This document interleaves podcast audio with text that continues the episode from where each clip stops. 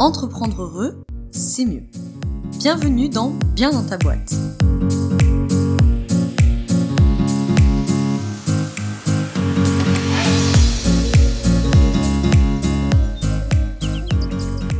Toi, bienvenue dans ce nouvel épisode du podcast Bien dans ta boîte.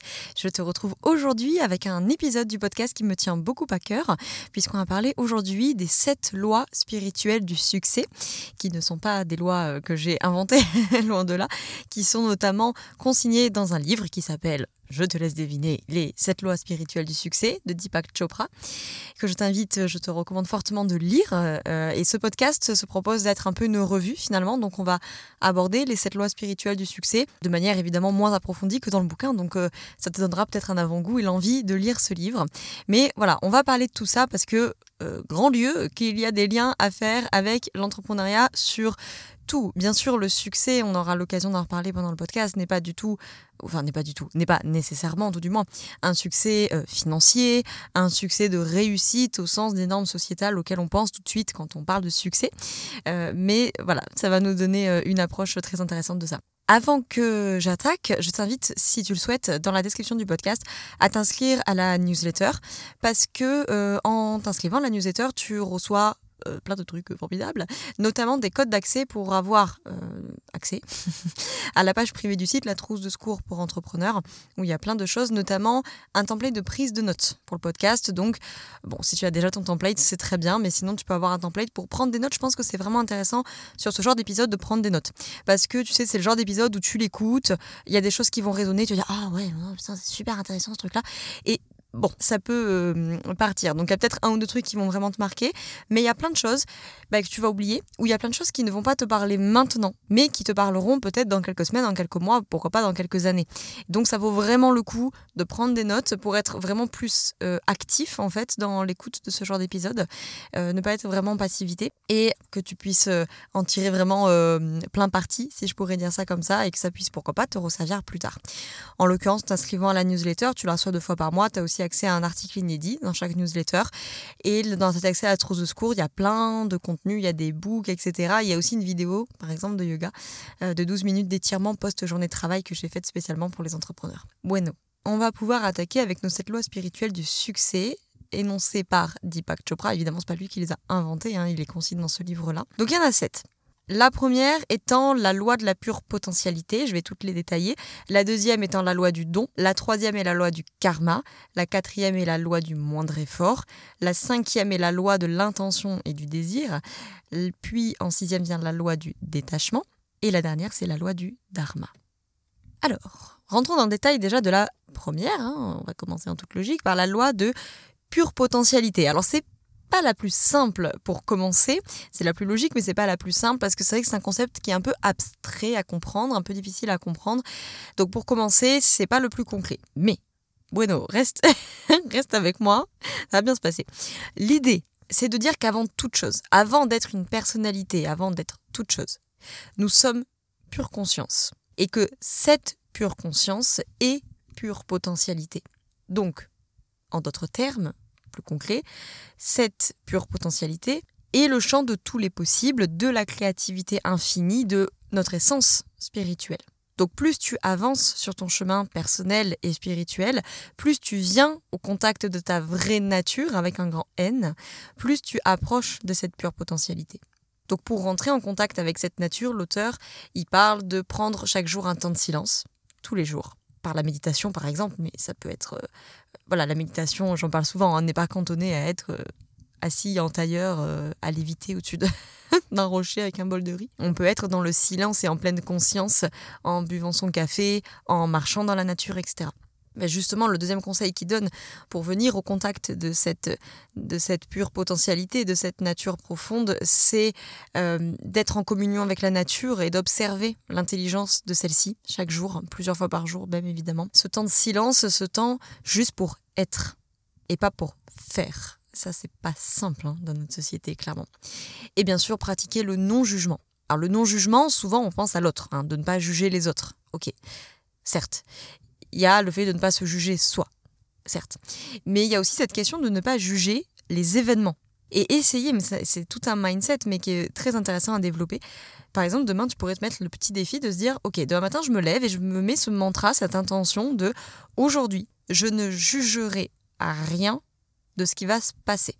C'est très difficile, hein, parce que notre cerveau, il est fait pour juger. Hein.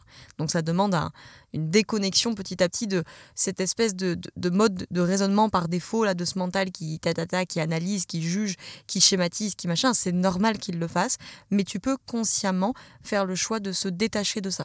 Alors au début, tu vas, entre guillemets, tu vas juger par automatisme. Mais tu vas mettre cette intention consciente de non, je me détache de ça. Alors concrètement, euh, parce que c'est vrai que le jugement, on pense beaucoup à euh, tu rencontres quelqu'un et puis tu juges comment elle s'habille ou comment elle parle ou je ne sais quoi. Mais tout simplement, eh ben, demain matin, tu te lèves et puis euh, tu vas peut-être juger la météo. Tu vois, un truc tout bête en fait. Tu vas juger le oh là là, putain, ça saoule, il pleut, ça va être une journée de merde. Non. Peut-être que tu auras ce réflexe, mais tu peux mettre cette intention consciente non, je ne juge pas ça. Je n'aimais pas de jugement sur est-ce que ça va être bien, pas bien, est-ce que ça va impliquer que la journée sera nulle ou pas. C'est il pleut. Certes, je constate, il pleut. Mais je vais pas y mettre de jugement là-dessus. La deuxième loi, qui est ma loi préférée, enfin une de mes préférées en tout cas, c'est la loi du don. Cette loi, la base, c'est de dire tout est énergie. Si tu donnes, tu reçois. Plus tu donnes, plus tu vis dans l'abondance de la vie, de l'univers, t'appelles ça comme tu veux. Il y a une phrase dans son bouquin qui m'a beaucoup plu. Hein. Tout ce qui a de la valeur dans la vie se multiplie à travers le don. Elle est magnifique cette phrase. Tout ce qui a de la valeur dans la vie se multiplie à travers le don.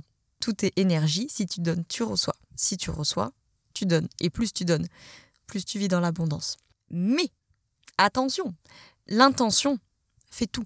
C'est-à-dire, si tu donnes, mais sans le vouloir vraiment, bah, l'énergie, elle circule pas. Tu vois. Si tu dis, bon, allez, c'est bon, j'ai écouté le podcast de Laura, je vais donner un truc, euh, je vais faire un don de 5 euros, je ne sais quoi, mais que pendant que tu fais ce don, t'es pas dans cette intention de donner 5 euros, tu es dans l'intention de, bon, il faut le faire parce que c'est bien, il faut le faire parce que ça me donne bonne conscience, euh, il faut le faire parce que je vais recevoir. Non, on n'y est pas, l'énergie, elle circule pas, en fait. Si tu désires la joie, offre la joie. Si tu veux de l'argent, aide les autres à obtenir ça tu sais, je, le dis tout le temps, notamment sur la question de l'argent, euh, c'est un sujet qui m'intéresse beaucoup. Si tu veux de l'argent, je le dis tout le temps, tu veux de l'argent, commence par dire merci. Commence par dire merci pour l'argent que tu as déjà. Tu switches ce focus attentionnel sur la gratitude, en fait. Si tu veux de la joie, offre la joie. Si tu veux de l'argent, aide les gens à obtenir de l'argent. Cette loi du don, c'est vraiment savoir donner, mais c'est aussi savoir recevoir. Hein. Parce que c'est cette question que l'énergie, elle doit circuler. Donc forcément, si toi, tu, par exemple, tu accumules, tu entasses, tu bloques l'énergie. Hein, tu bloques l'énergie de, la circulation de l'émission puisque tu bloques de ton côté, par exemple, avec l'argent. C'est souvent le truc qui est le plus euh, parlant, le plus clair. Donc tu as de l'argent, tu accumules, et tu veux rien dépenser, tu l'accumules et tu le gardes. Donc tu bloques l'énergie. Tu empêches l'énergie de circuler, tu bloques l'émission. Mais si tu bloques aussi la, si tu bloques l'émission, tu bloques la réception. C'est le principe de base, quoi. Donc il faut savoir donner cet argent, par exemple, mais il faut aussi savoir le recevoir. Ok? Donc si par exemple tu reçois, euh, je sais pas moi, une aide du gouvernement, tu vois, je il y a eu les chèques numériques il y a quelques mois. Bah, des fois, j'entendais des entrepreneurs qui me disaient ça, de ah non, mais de toute façon, je vais pas faire la demande, c'est trop beau pour être vrai. Pour savoir le recevoir aussi, cet argent-là. ok? Il faut le savoir le recevoir des clients, hein, évidemment. Et puis au-delà de l'argent, hein, euh, ça peut être les cadeaux. Hein. Des fois, on peut être gêné de recevoir un cadeau. Il n'y a pas très longtemps, j'ai Spontanément, c'est un bel exemple d'ailleurs. Spontanément, je reçois une amie à la maison et j'avais mis de l'encens. Elle me dit Oh là là, putain, ton encens, ils sont super bons. Euh, il vient d'où, machin. Et spontanément, j'ai eu cette, euh, cet élan, cette euh, vérité, cette joie de lui offrir, en fait. donc, je lui offre mon truc d'encens tout neuf, là. Et, et, en fait, ce qui m'a interpellée, j'ai trouvé ça formidable, c'était sa réaction à elle, qui n'a pas été du tout le Oh non, non, non, mais ça me gêne, t'inquiète, je disais pas ça pour ça, euh, non, mais en plus il est neuf ton truc et tout. C'était Oh waouh, ça me fait super plaisir, Laura, merci beaucoup, c'est vraiment. J'apprécie quoi. Alors c'est sûr que les conventions sociales veulent que voilà on dit oui mais non mais non mais euh, euh, je disais pas ça pour ça non mais quand même il faut savoir recevoir en fait. Donc vraiment l'exercice pour le coup de ce podcast que j'aimerais te donner, c'est que dans les jours qui viennent, dans les semaines qui viennent, donne quelque chose à chaque personne que tu vois. Si tu veux travailler, si tu as à travailler entre guillemets cette loi du don, chaque personne que tu vois, donne-lui quelque chose. Ça peut être de l'argent, certes, mais ça peut être un compliment, une fleur, un câlin, ce que tu veux. Mais donne, donne quelque chose, même un compliment. Moi, j'essaye vraiment de me rappeler ce truc-là. Chaque personne que je vois, je fais circuler cette énergie. Ok, genre, oh waouh, super ton collier aujourd'hui, j'aime beaucoup. Waouh, t'es lumineuse aujourd'hui. Donner de l'encens, j'en sais rien. Je te cite une phrase du livre que j'aime beaucoup. Comme l'argent est énergie de vie, si nous bloquons sa circulation, si notre seule intention est de le garder, de l'accumuler, nous empêchons l'énergie d'affluer dans notre vie. Donner engendre recevoir, et recevoir engendre donner. Ce qui monte doit descendre, et ce qui part doit revenir. La troisième loi spirituelle du succès, c'est la loi du karma, le fameux, fameux, fameux karma dont on dit tellement de bêtises. si tu me connais bien, que tu me suis sur Instagram, c'est pas le cas, je t'invite à le faire, hâte bien dans ta boîte, tout simplement. Tu sais, c'est souvent un truc hein, qui me tient à cœur. Donc, avant que j'explique la loi du karma, je voulais juste euh, refaire un petit, euh, comment on dit, euh, petite remise au point sur ce qu'est et n'est pas ce fameux karma. Le karma, que nous avons tendance en fait à occidentaliser le concept, hein, ne compte pas les points. Ok, le karma, c'est pas une espèce de force qui serait à la fois jugée partie, qui attribue des bons points et des mauvais points, et puis qui répartit les incarnations en mode good place, bad place, en fait.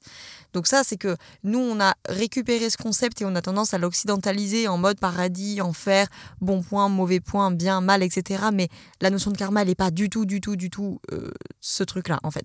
Karma, ça signifie action. Donc le karma, ça parle en même temps de l'action et de la conséquence de l'action. Donc en fait, le karma, il est cause et effet.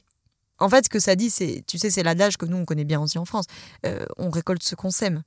Mais c'est pas on récolte ce qu'on sème. Tu sais, en France, on dit souvent ça avec un côté un peu euh, pénal, tu vois, euh, au sens de la peine, de ah ben on récolte ce qu'on sème, hein, tu vois.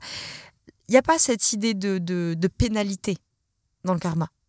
C'est très neutre le karma. C'est pas une notion de euh, tu fais des choses bien, tu auras des choses bien, tu fais des choses mal, bah euh, voilà, euh, on récolte ce qu'on sème, tu auras des choses mal, tu vois. C'est c'est dénué de cet aspect-là. C'est neutre. Le karma, ça dit juste si tu veux du bonheur dans ta vie, sème des graines de bonheur. Point. That is karma. c'est le karma, c'est juste cette question du choix conscient que tu fais et que tu mets dans tes actions qui vont donc avoir des conséquences parce que nous sommes prisonniers de beaucoup, beaucoup, beaucoup de nos conditionnements. Nous faisons des choix automatiques et des choix conditionnés. C'est euh, comme ça, notre cerveau est comme ça, certes, mais nous pouvons nous en détacher parce que nous sommes justement voilà sujets à ces conditionnements. On fait des choix automatiques, des choix conditionnés qui du coup ne créent pas toujours la vie que nous voulons. Et après, on appelle ça la malchance, en fait. Et réciproquement, il y a des gens qui font des choix très justes pour leur vie, et après, on va dire de ces gens qu'ils ont de la chance c'est pas qu'ils ont de la chance, on va en parler plus tard, hein. c'est que ils sont capables de faire des choix conscients, au sens vraiment de la, justesse, on va en parler après, de, la justesse de cette conscience de l'instant présent, de qu'est-ce qui est juste pour moi, qu'est-ce qui est juste dans cette situation, qu'est-ce qui est juste pour l'autre, etc., etc. Et donc, ils sont dans une action juste, qui a des conséquences justes, et donc après on dit, ah bah ces gens ils ont de la chance. Alors justement, parce que là peut-être tu te dis non mais euh, super, mais comment je fais euh, le bon choix? Alors l'auteur dans son bouquin il recommande deux questions à se poser pour savoir si on fait le bon choix. Question 1, quelles sont les conséquences de ce choix? Donc là il prévient tout de suite, le cœur répond immédiatement à ça. Le mental après, le cœur répond tout de suite. Quelles sont les conséquences de ce choix? Petit nota bene, le corps répond tout de suite, hein, j'en parle souvent.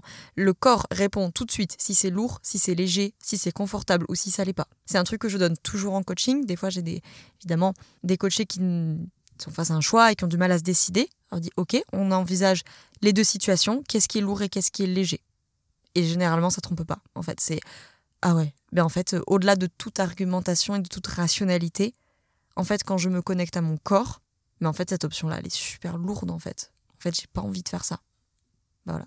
La deuxième question, c'est ce choix sera-t-il source de bonheur pour moi comme pour ceux qui sont autour de moi? Si la réponse est oui, fais le choix. Si la réponse est non, renonce à ce choix. Aussi simplement que ça. La quatrième loi est la loi du moindre effort. Là Tzu, il disait un être intégral sait sans aller, voit sans regarder et accomplit sans agir. L'idée, c'est que l'intelligence de la nature fonctionne sans aucun effort. La nature ne fait pas d'effort. C'est sa nature, ok? Le soleil ne fait pas l'effort de briller, c'est sa nature de briller. Le poisson ne fait pas l'effort de nager, il nage. L'herbe ne fait pas l'effort de pousser, elle pousse. Donc peut-être que toi, ta nature, c'est enfanter, enseigner, soigner, j'en sais rien, tu vois? C'est la même idée. C'est-à-dire que, en fait, c'est une loi qui rentre énormément en confrontation avec notre société. Hein, parce que, et alors, euh, N'en parlons pas avec le modèle entrepreneurial dominant, hein, qui promeut la pénibilité au travail, l'effort, la méritocratie toutes ces croyances que nous ingurgitons enfants, qu'il faut souffrir pour mériter, qu'il faut travailler dur pour réussir. Et cette loi, elle dit pas du tout. pas du tout. En fait, il y a une partie de toi qui est ta nature profonde, ton être véritable, ton, t'appelles ça comme tu veux. Et cette nature profonde, c'est sa nature. Elle ne fait pas d'effort pour être ce qu'elle est, en fait. Tu vois ce que je veux dire? Donc, si ta nature s'est soignée, enfin, c'est soigner ta nature, elle se résume pas à ça, on est bien d'accord, hein, mais bon, voilà, admettons pour l'exemple. Pour toi, c'est quelque chose qui ne te demande pas d'effort. C'est ta nature. Donc, pour l'auteur, il y a trois étapes, il y a trois composantes à la loi du moindre effort. 1. L'acceptation. J'accepte les choses telles qu'elles sont, ici et maintenant. Deuxièmement, la responsabilité. Je ne blâme personne, y compris moi-même, pour la situation. Puisque j'accepte cette situation, je vais trouver une solution. Je vais pouvoir transformer le moment en opportunité. Je prends ma responsabilité que ce qui est en train de se passer est une source de solution et d'opportunité. Donc je ne blâme personne pour ce qui est en train de se passer, je prends ma responsabilité. Encore une fois, hein, prendre ma responsabilité, je, je ressouligne, je ne me blâme pas. Prendre sa responsabilité, c'est pas ah mon Dieu, c'est arrivé à cause de moi, je prends toute la responsabilité sur moi, je suis une personne épouvantable, j'aurais pas dû, j'aurais dû, gna gna gna, c'est pas ça. Hein. Je prends ma responsabilité, c'est ok, c'est comme ça, j'accepte. Je ne blâme pas les autres pour ce qui est en train de se passer, je ne me blâme pas moi non plus, c'est comme ça, j'accepte ça. Par contre, je prends ma responsabilité que maintenant que c'est là, qu'est-ce que j'en fais? La troisième composante, c'est l'abandon, c'est le fait de laisser tomber le besoin de convaincre ou de persuader que notre point de vue est le bon. Et là, on récupère une énergie phénoménale quand on arrête d'être dans cette lutte euh, défensive et dans la lutte euh, avec l'instant présent, en fait. Puisque, comme tu le sais, ce à quoi on résiste persiste. La cinquième loi du succès, c'est la loi de l'intention et du désir. Donc ici, on se base sur l'idée que l'énergie et l'information sont partout. Ton corps, ton, ton toi n'est pas séparé de l'univers. Il n'y a pas de frontière euh, qui nous sépare de l'univers. Ok, il y a cette frontière physique, matérielle, euh, auquel on accorde vraiment beaucoup trop d'importance euh, objectivement par rapport à ce qu'elle est. Hein. Je veux dire, la doctrine matérialiste, elle est quand même repoussée d'année en année par la science elle-même. Hein. Donc, tu peux donc, euh, en modifiant le contenu de ton corps énergétique, tu modifies le contenu de ton corps étendu et donc de ton environnement, de ton monde. Donc, tu manifestes les choses, en fait. Il s'agit de l'attention et de l'intention. L'attention, ça met de l'énergie et l'intention, ça transforme. Donc, tout ce à quoi tu portes attention, ça grandit. C'est vraiment le pouvoir réel du désir, c'est assez lié aux lois de l'attraction. Hein. Alors attention, hein, il faut bien combiner ça au détachement. On va en parler juste après dans la sixième loi, mais il faut combiner ça au détachement parce que du coup, si ton intention, ton intention, elle doit être dans l'instant présent, parce que le futur, il se crée dans le présent. Donc l'intention, elle, elle est là, maintenant. L'attention met de l'énergie, l'intention transforme. Tout ce à quoi je porte attention grandit. Tout ce à quoi je ne porte plus attention s'efface. Donc c'est l'action dans l'instant présent. Avant-dernière loi du succès, sixième loi, la loi du détachement. Alors, justement, le point compliqué pour euh, la plupart des Occidentaux, c'est de se détacher. Hein. Ça, c'est vraiment pas notre culture. Donc, l'idée, c'est de dire, pour acquérir quoi que ce soit dans l'univers physique, il faut savoir s'en détacher. Au sens, se détacher des résultats, pas se détacher, j'abandonne l'idée, j'en ai plus envie. C'est pas ça, mais se détacher des résultats pour que ce soit clair, plutôt que de faire des tonnes de, d'explications pas très concrètes, je te cite un passage qui pour moi est du, du bouquin qui est très parlant. Il dit La source de la santé, de l'abondance et de tout ce qui vient du monde physique est le vrai soi. C'est la conscience qui sait comment répondre à ses propres besoins. Tout le reste, voiture, argent, maison, vêtements, ne sont que des symboles. Poursuivre un symbole, c'est comme considérer la carte au lieu du territoire ça crée de l'anxiété et ça débouche sur une impression de vacuité intérieure. Vous avez confondu votre soi avec les symboles du soi. En gros, ce qu'il veut dire par là, c'est que la sécurité, c'est une illusion. Il y a des gens qui passent leur vie à courir après ça. Des fois, je l'entends beaucoup. Chez, alors pas trop chez les entrepreneurs par définition, mais chez certains amis euh, qui, voilà, qui j'ai pu faire mes études ou, euh, que je connais euh, hors domaine entrepreneurial, et qui me disent ah oui, moi j'aimerais bien monter ma boîte, etc. Mais suis trop attachée à la sécurité. Et ça me fait de la peine parce que t'as pas envie de monter ta boîte, il n'y a aucun problème. Heureusement qu'il n'y a pas que des entrepreneurs sur Terre. Mais ne pas le faire par la question de la sécurité, ça, ça me fait de la peine parce que la sécurité, ça n'existe pas. La sécurité, c'est à l'intérieur de nous. La sécurité extérieure, c'est une illusion. Ton travail, tu peux le perdre à n'importe quel moment. Ta maison, tu peux la perdre. Ton conjoint, tu peux perdre. Tu peux tout perdre dans la vie. Donc, là, les pessimistes, ils sont en train de m'écouter en mode oh, mon Dieu, elle a raison. c'est pas pessimiste de dire ça. C'est au contraire. Au contraire, c'est mon Dieu, mais, mais jouissons-en, jouissons la matière. Genre vraiment, il faut en profiter tant que c'est là, parce qu'à n'importe quel moment, ça peut s'arrêter. C'est la loi de l'impermanence c'est pas c'est pas triste au contraire heureusement que des choses s'arrêtent heureusement que quand euh, un jour ton travail peut-être il te paiera plus il va s'arrêter heureusement. Une relation euh, qui a fait son temps elle s'arrête heureusement. Enfin bon voilà donc c'est très bien que les choses s'arrêtent heureusement sinon il y aurait plus de, de nouveautés il y a plus de cycle mais tout est cycle dans la vie. Donc cette sécurité elle est illusoire. C'est pour ça aussi que beaucoup d'entrepreneurs je pense peuvent se reconnaître dans ce que je vais dire. Peut-être que c'est ton cas. Des fois, autour de moi, j'ai des salariés, par exemple, fonctionnaires, etc., ou même d'autres entrepreneurs, hein, qui me disent Oh là là, mon Dieu, mais euh, ça doit être super dur à gérer l'insécurité. Et moi, je me dis Mais, tu sais, plusieurs fois, je me suis dit Merde, c'est bizarre, je me sens pas du tout en insécurité. Il y a un truc que j'ai dû louper, tu vois. Mais, mais non, parce qu'en fait, je pense qu'énormément d'entrepreneurs, et pas que des entrepreneurs, on est d'accord, hein, mais puisque là, on est dans un podcast sur le bien-être au travail des entrepreneurs, énormément d'entrepreneurs ont su générer à l'intérieur cette sécurité. Donc en fait, ils savent la chercher en eux. La sécurité extérieure, c'est une illusion. C'est toujours éphémère. Et c'est, c'est un sentiment, la sécurité que tu nourris. Si tu la nourris par l'extérieur, c'est à renouveler constamment, constamment, constamment. Ça va te demander énormément d'énergie. C'est l'incertain qui est le terreau fertile pour la créativité. C'est, c'est grâce à l'incertain que des choses magnifiques se produisent, en fait. Donc, pour moi, la sécurité, il y a une notion d'évitement émotionnel aussi là-dedans. Tu sais, je t'invite, je te le mets dans la description si tu le souhaites, à réécouter le podcast sur accueillir ses émotions. Je l'explique là-dedans. Tout ce qui est évitement émotionnel est très efficace à court terme, mais à long terme, ça demande beaucoup d'énergie parce que c'est à renouveler constamment, constamment, constamment, constamment, en fait.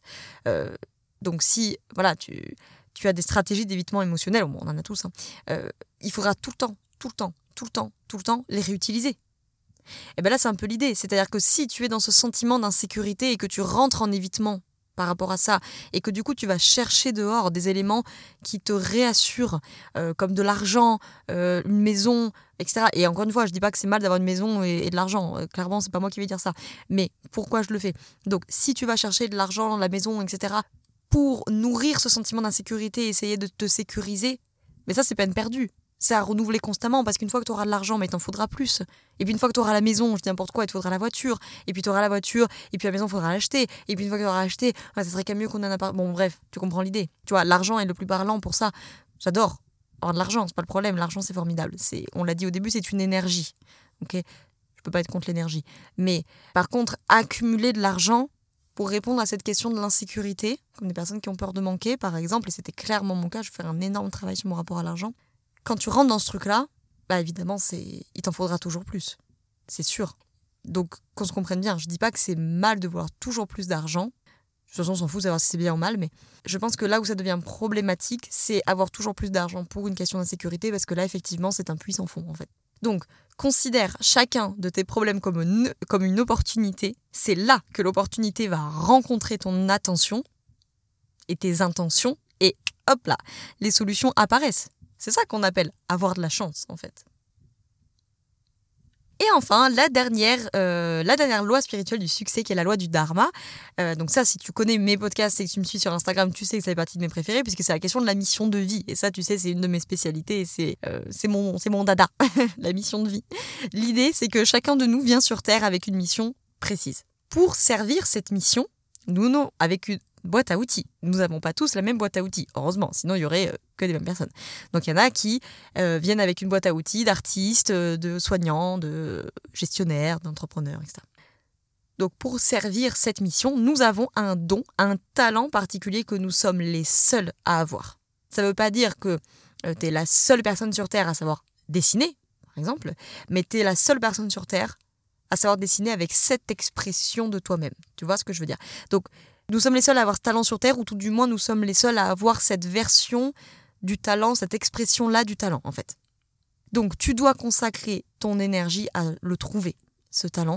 Bien sûr, le thème astral peut nous aider hein, là-dessus. J'ai fait un épisode là-dessus, sur la lecture professionnelle du thème astral. Euh, ça, évidemment, ça peut nous aider. Hein, la maison 2, notamment, si tu es un peu branché astrologie, euh, ça peut t'aider. Donc, plus tu vas exprimer ce talent, plus tu vas créer l'abondance dans ta vie. Alors, il y a un petit truc qui donne dans le bouquin et qui est aussi connu en coaching que j'aime beaucoup pour savoir où on en est par rapport à ça, c'est de se demander comment, qu'est-ce que tu ferais de tes journées si tu avais tout le temps et tout l'argent que tu veux? Si tu réponds, bah, je ferai ce que je fais déjà, alors tu es dans ton dharma, tu es là dans ta mission. Donc là aussi, l'auteur il donne trois composantes à cette loi du dharma. La première, c'est que, ce qu'on vient de dire, chacun est sur Terre pour trouver son vrai soi. Ça, c'est le premier présupposé. Nous venons sur Terre avec une mission, et nous venons sur Terre pour trouver qui nous sommes vraiment, pour reconnecter à l'âme, ou t'appelles ça comme tu veux. Le deuxième, ce qu'on vient d'évoquer, donc, la deuxième composante, nous avons tous un talent particulier que nous sommes les seuls à exprimer tel quel sur Terre. Ok? Donc, je sais pas, moi, si par exemple tu es thérapeute, évidemment que t'es pas la seule personne sur Terre à avoir un don de thérapie, on est d'accord. Un talent, en tout cas. Par contre, tu es la seule personne sur Terre à l'exprimer de cette manière-là. Parce que tu es la seule personne sur Terre à avoir cette combinaison de tel talent, avec telle expérience, avec telle connaissance, avec telle qualité, avec telle force, avec telle valeur, dans tel contexte, etc. etc. en fait. Et la troisième composante, c'est le fait de servir l'humanité. J'adore cette partie-là. Servir l'humanité, se demander comment je peux aider, comment je peux être utile à ceux que je rencontre. Donc là aussi, dernier petit point euh, astral. si tu es branché euh, astro, tu peux regarder là la maison 6, du coup, hein, dans le thème astral. Donc c'est très intéressant de voir finalement comme tous ces outils-là se recoupent, en fait. Euh, la, question du dharma, qui est un des piliers du bouddhisme, du yoga, de l'hindouisme, etc. Et finalement qu'on retrouve dans l'astrologie, hein, finalement, quand on dit le talent, bah, la maison 2, comment je peux être utile au monde, la maison 6, etc., etc. Donc tous ces outils, évidemment, se recoupent tout simplement parce qu'ils ne sont que différentes grilles de lecture d'une même vérité et d'une même réalité, à toi de trouver évidemment les outils qui te parlent le mieux et qui font le plus sens pour toi aujourd'hui. Voilà pour cet épisode sur les 7 lois spirituelles du succès. J'espère que ça t'a plu. Moi, en tout cas, j'ai adoré lire le livre et, euh, le reprendre pour préparer cet épisode. Euh, si tu écoutes cet épisode, ce qui est très probable sur euh, les, plateformes d'écoute, sache que j'ai mis la retranscription du podcast sur mon site. Donc, si tu vas sur biendantaboîte.fr, tu peux retrouver donc l'article associé à ce podcast où tu as le lecteur du podcast et en dessous, bon, tu as plein de les liens mentionnés, etc. Et tu as la retranscription du podcast. Voilà, si jamais, pour une quelque raison, ça t'arrangerait de l'avoir euh, en écrit. Euh, en tout cas, si ça t'intéresse, si ça t'a si plu, je t'invite petit 1 bah, à procurer le bouquin de Deepak Chopra, et puis il en a écrit plein d'autres, euh, pour pouvoir creuser. Deuxièmement, à me laisser 5 étoiles sur iTunes, si tu le souhaites, ça prend deux secondes, c'est gratuit. et moi, ça m'aide à faire connaître le podcast et, et que potentiellement il y ait d'autres personnes qui prennent connaissance de cette loi spirituelle du succès. Et si tu veux laisser un commentaire, bien entendu, je les lis tous. Malheureusement, je ne peux pas vous répondre sur Apple Podcast, c'est pas très bien fait ce truc-là, mais par contre, je les lis tous et ça me touche énormément. Ça a beaucoup de valeur. Et la troisième chose, c'est éventuellement de le partager à euh, quelqu'un autour de toi euh, qui, selon toi, gagnerait à, les connaître. C'est cette loi spirituelle du succès. En tout cas, je te remercie d'avoir écouté cet épisode jusqu'au bout. Je te souhaite une très belle soirée ou une très belle journée selon quand tu m'écoutes. Et surtout, je te souhaite d'être bien dans ta boîte avec le plus de succès que je puisse te souhaiter. Ciao, ciao.